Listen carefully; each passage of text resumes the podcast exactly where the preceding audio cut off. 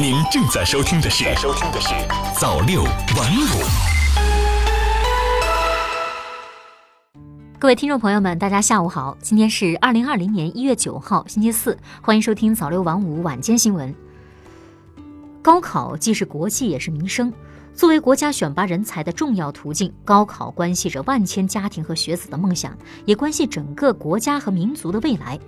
一直以来，关于高考为什么考、考什么、怎么考的问题，始终萦绕在考生和家长的心头。近日，教育部考试中心发布了《中国高考评价体系》，从高考的核心功能、考察内容、考察要求三个方面回答了这三个本源性问题。从而给出培养什么人、怎样培养人、为谁培养人这一教育根本问题在高考领域的答案。据中国教育在线总编辑陈志文介绍，中国高考评价体系是由一核四层四义组成。我们讲的一核呢，实际上就是讲高考本身的出发点，一个是立德树人，一个是服务高校人才选拔。还有一个是引导教学，实际具体讲引导基础教育，这是我们高考的一个出发点，也是高考评价体系的一个出发点。呃，我们讲的四层四义，实际是从不同维度回答考什么、怎么考。比如说我们讲的四层，说必备知识、观念能力、学科素养、核心价值；四义叫基础性、综合性、应用性、创新性。对于外人来讲，这实际是我们基本的命题的指导思想。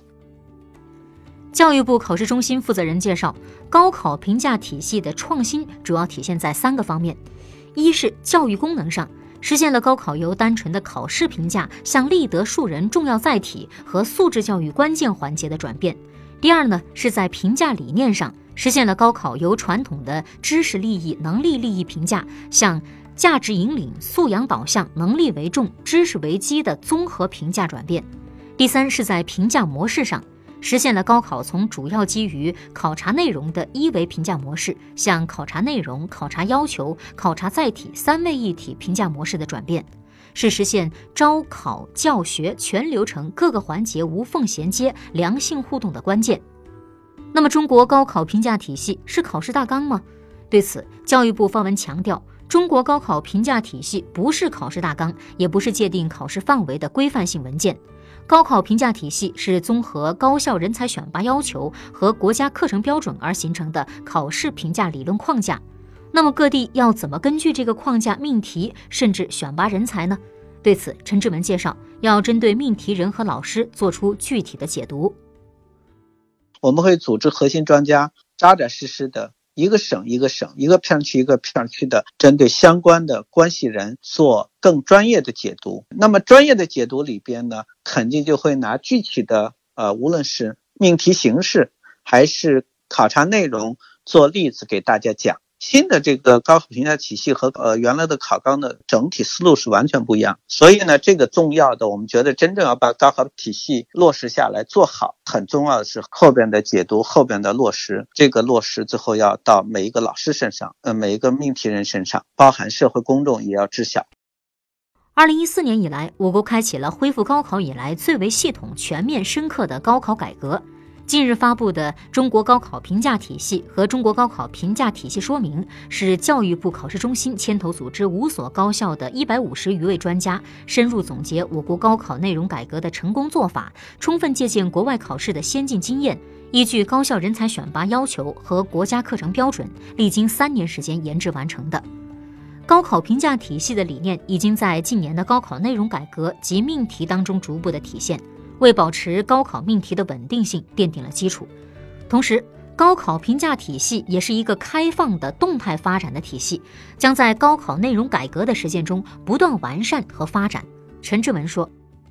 学生家长和考生呢不必慌乱，中国高考评价体系的出台，并不是对我们现有高考考试的颠覆，也不是有巨大的改变，它实际是对我们原来经验的总结。”所以，我们具体到学生身上，具体到考试内容上，不会有大的变化，仍然会有延续性。总的来看，高考评价体系对我国中小学教学、对学生的传统学习方式以及我国传统的家庭教育理念都提出了新的要求。在这个评价体系当中，课堂知识传授在高考中所占的比重可能会减少，如何做人、如何盘活所学知识的比重或将增加。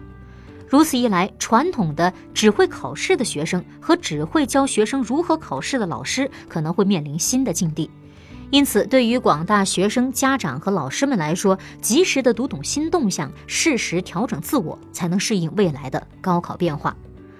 好的，以上就是今天早六晚五晚间新闻的全部内容了。感谢您的收听，咱们明天再见。早六晚五，新华媒体创意工厂诚意出品。